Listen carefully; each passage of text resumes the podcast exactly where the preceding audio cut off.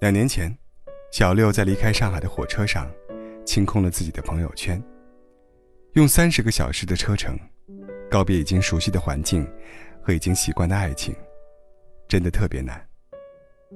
那时候，小六根本不敢想太多的未来，他只顾得上编造一个合适的借口，好向家人解释突然回去的原因，然后尽快找一份普通的工作，重新开始生活。在上海的那几年里，小六常常哭着给我打电话，说的最多的一句话就是：“我已经习惯了，离开他，我不会再遇到更合适的人了。”可是那个跟小六在一起五年，口口声声说要娶她的男人，早就不适合她了。那个人爱喝酒，爱泡吧，爱辞职旅行，他嫌小六不再像以前一样有趣。怨恨小六干涉了他应有的自由。五年的时间，并没有让那个男人变得成熟起来，反而把他最不羁的一面，完好无损地保留了下来。最后，小六离开，是因为男人有了新欢。那个姑娘刚刚二十岁，和曾经二十岁的小六一样肆无忌惮。她爱玩，爱旅行，却不用像小六一样忙着工作，忙着生存。真遗憾呐，小六长大了。可是那个属于青春的人，还在青春里，并且永远只能属于青春了。有时候，爱情是一条无法回头的分岔路。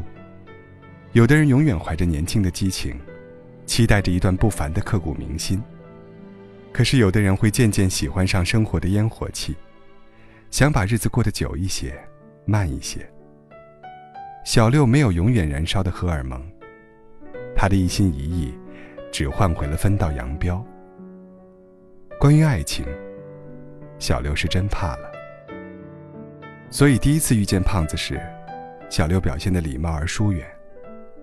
可是胖子穷追不舍，知道小六刚回来不久，朋友少，胖子几乎把自己所有的朋友都介绍给了小六，因为他懂得女孩子需要闺蜜，需要陪伴。他特别怕小六孤单。知道小六新工作不顺利，胖子就帮小六改简历，找工作比小六还上心。知道小六喜欢猫，胖子在自家客厅装了一面墙的爬架，然后拍照发小六说：“看，只缺猫了，你想养几只都可以。”因为付出过，所以小六知道真心付出是什么样的。这个无论做什么，都会想到自己的男人，有点像几年前的自己，却也不太像。他猜得透小六的心思，知道小六的喜好，读得懂小六的喜怒。但这一切并不是因为他有多么神通广大，只是因为他爱小六。小六的心开始一点点回暖了。答应和胖子在一起那天。小六的高跟鞋崴了脚，胖子一路把小六背回了家。那一刻，小六觉得，这个三线小城市的街道，比上海的小巷要有腔调多了。那些年属于小六的，是朝不保夕的生活，而这种心安和踏实，他很久没体会过了。那天，小六对胖子说：“不如养只暹罗吧。”前几天和小六一起看《春娇救志明》时，他说：“这个世界上有很多永远长不大的张志明，也有很多连自己都救不了的余春娇。那些年我们的爱是真的，可是失望是会累积的。如果真的有一天被伤透了心，也就放手了。我们这一生之中会遇见很多人。”可并不是所有人都能陪我们走到最后。人生从来不缺少遗憾。